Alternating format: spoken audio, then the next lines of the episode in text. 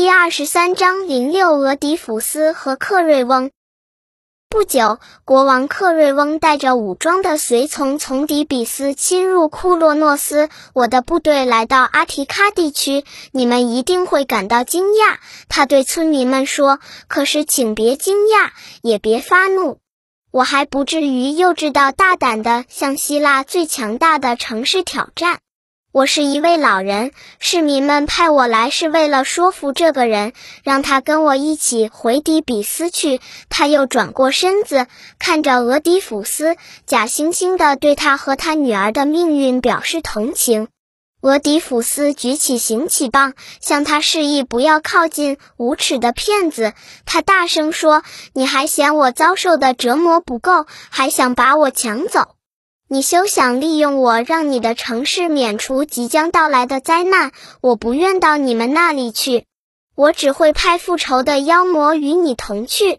我的两个不争气的儿子，除了在底比斯有两块墓地葬身外，其余的土地不是属于他们的。克瑞翁想用武力劫走瞎眼的国王，可是库洛诺斯的村民却不让他们把他劫走。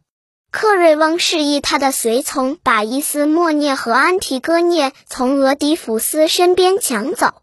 他们不顾库洛诺斯人的反抗，把两位姑娘拖走了。克瑞翁嘲弄地说：“我夺走了你的支柱，你这个瞎子！现在你一个人去流浪吧。”他因为成功的抢走了姑娘，胆子越发大了。他再次走进俄狄浦斯，正想动手，这时忒修斯听说武装的底比斯人侵入库洛诺斯的消息，立即赶来。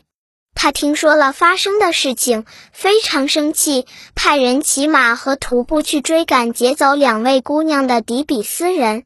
然后他对克瑞翁说：“他必须把俄狄浦斯的两个女儿放回来，否则绝不放他走。”埃勾斯的儿子克瑞翁假装谄媚地说：“我不是来跟你、跟你的城市打仗的。”我对他原是一番好意，不知道你的人民竟会如此保护我的瞎亲戚，不知道他们竟会如此的庇护一个娶母的罪人，而不愿将他送回国去。忒修斯命令他闭嘴，并要他说出藏匿两个姑娘的地方。